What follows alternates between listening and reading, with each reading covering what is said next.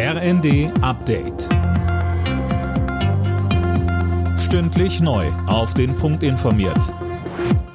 Ich bin Johannes Schmidt. Guten Morgen. Berlin, Hamburg, Bremen und Hannover. Verdi hat zum Start in die Woche das Sicherheitspersonal an diesen Flughäfen zum Warnstreik aufgerufen. Die Gewerkschaft will damit den Druck im Tarifkonflikt erhöhen. Hunderte Flüge dürften ausfallen, Zehntausende Passagiere betroffen sein.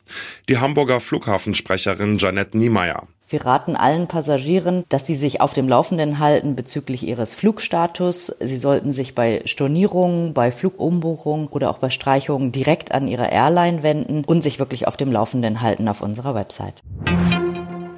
Das deutsche Bildungssystem steckt in einer tiefen Krise. Das hat Bildungsministerin Stark-Watzinger der Bild gesagt. Sie fordert tiefgreifende Reformen und dass Bund und Länder endlich an einem Strang ziehen. Am Dienstag gibt es in Berlin dazu einen Bildungsgipfel. Bayern, NRW und Schleswig-Holstein wollen überprüfen, ob die vom Bund geplante Krankenhausreform verfassungsgemäß ist. Die Gesundheitsministerien der drei Länder haben dazu ein Rechtsgutachten in Auftrag gegeben. Im Kern geht es um die Frage, ob Berlin zu weit in die Kompetenzen der Bundesländer hineinregiert. Die Ampelkoalition will die Krankenhäuser künftig in drei Versorgungsstufen einordnen und entsprechend finanzieren.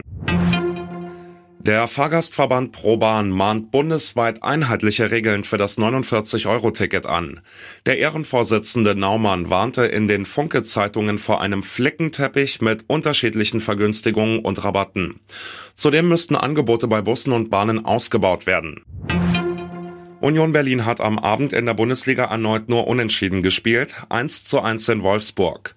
Nach dem Remis steht Union auf Tabellenplatz 4, direkt dahinter der SC Freiburg, der zu Hause mit 2 zu 1 gegen Hoffenheim gewann. Bayer Leverkusen holte in Bremen einen 3 zu 2 Sieg. Alle Nachrichten auf rnd.de